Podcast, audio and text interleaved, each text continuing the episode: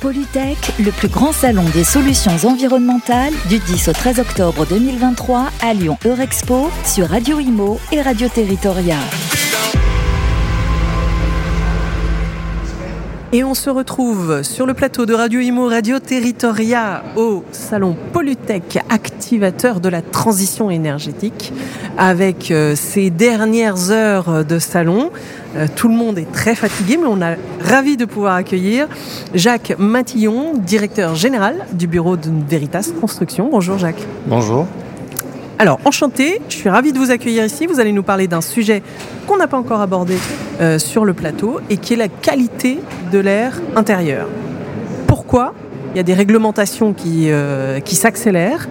Est-ce que vous pouvez nous en dire un petit peu plus? Alors, la qualité de l'air intérieur est un enjeu euh, de santé publique. On passe beaucoup de temps dans des, dans des endroits confinés et, et la qualité de l'air dans, dans, les endroits confinés est particulièrement dégradée et particulièrement mauvaise pour tout un tas de, de raisons qui sont liées eh ben, à la présence aux matériaux de construction, aux, aux meubles euh, que nous, euh, qui, qui, constituent notre, euh, notre environnement et puis également par nous-mêmes, les humains, puisqu'on dégrade. on, est, on ce qu'on ramène de l'extérieur. Ce qu'on peut ramener d'extérieur ou ce qu'on peut et, excréter, notamment du CO2. Donc, mmh. donc voilà, donc il y a des il y a des études de l'ANSES qui montrent que la qualité de l'air intérieur a un impact notable sur la santé et a un coût, je crois que c'est 19 milliards d'euros estimés. Alors c'est toujours, des, toujours un peu per perturbant, c'est ce genre de chiffres et on peut toujours s'interroger de comment ils, sont issus, mais euh, voilà, c'est un chiffre qui est, qui est sur la table aujourd'hui et, euh,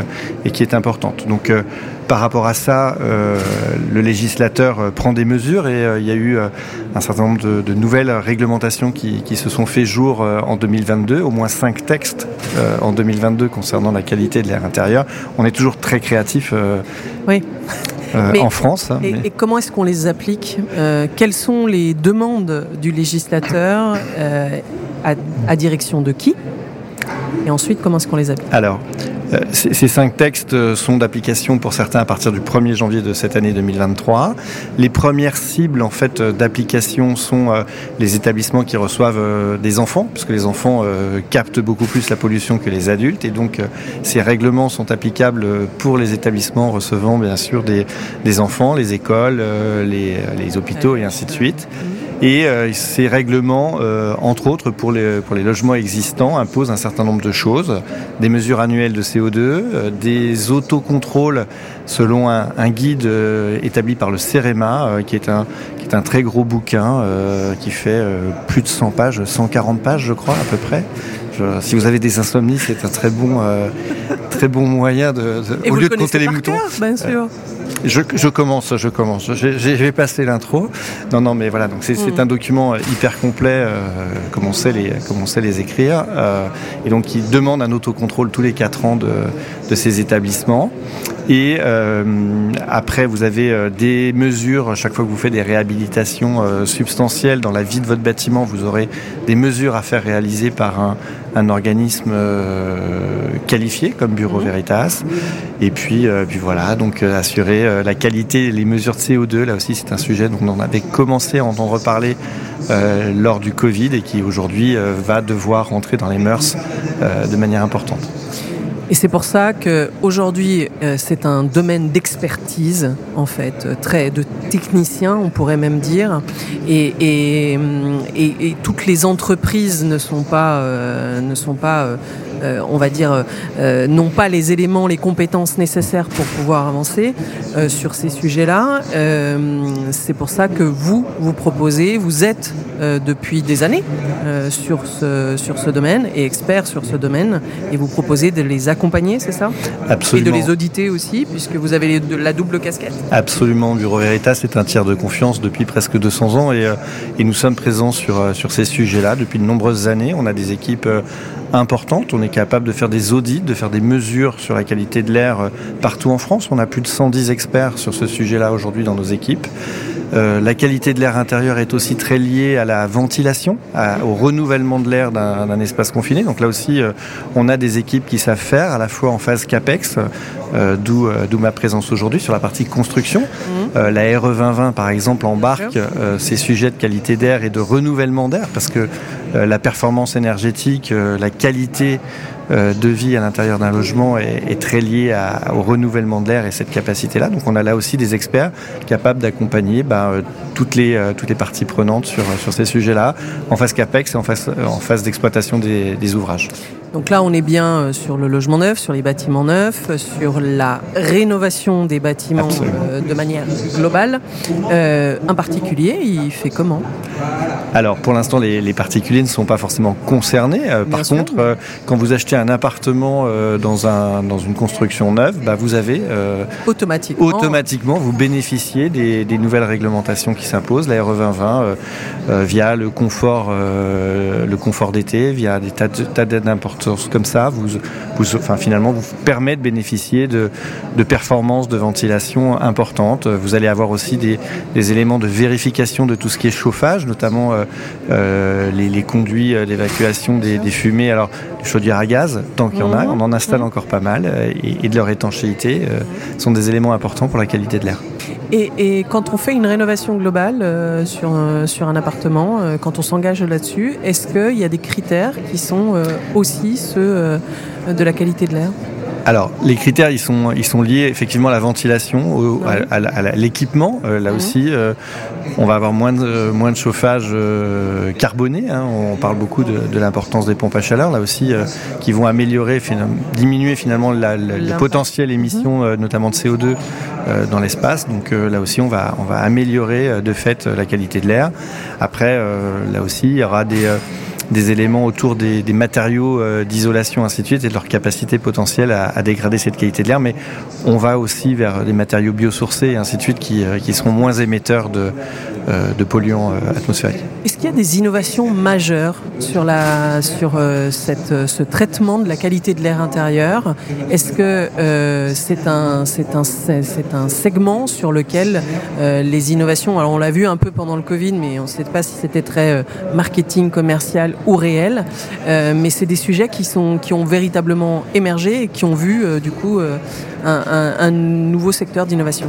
Alors, je vais parler de ce que je, que je connais particulièrement chez Bureau Veritas. Aujourd'hui, on est par, par, exemple capable de faire des, du monitoring en temps réel euh, de la qualité d'air. Donc, on a des, des, équipes qui viennent installer des capteurs et qui mesurent en, mhm. en permanence. Euh, pendant, le, pendant le Covid, il y avait tout.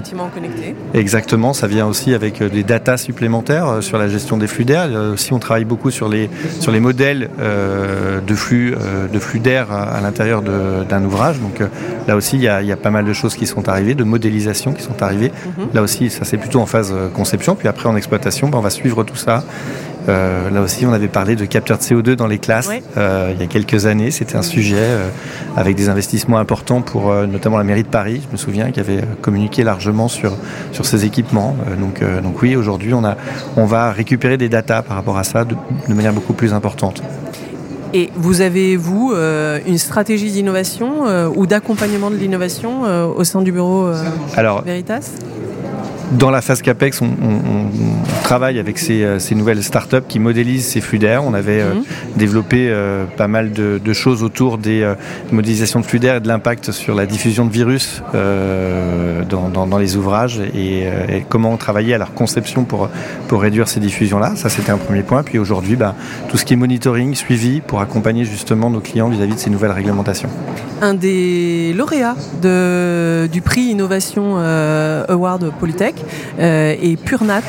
Euh, qui est justement dans, la, dans le filtrage euh, de l'air et des éléments polluants de, de là. Ça, pourrait peut-être être, intéressant pour vous de, les de les découvrir si vous les avez pas encore. Je vais aller voir. Si vous les avez pas encore vus, ils ont ils ont travaillé sur une fibre spécifique qui était capable de, de, filtrer et de dépolluer.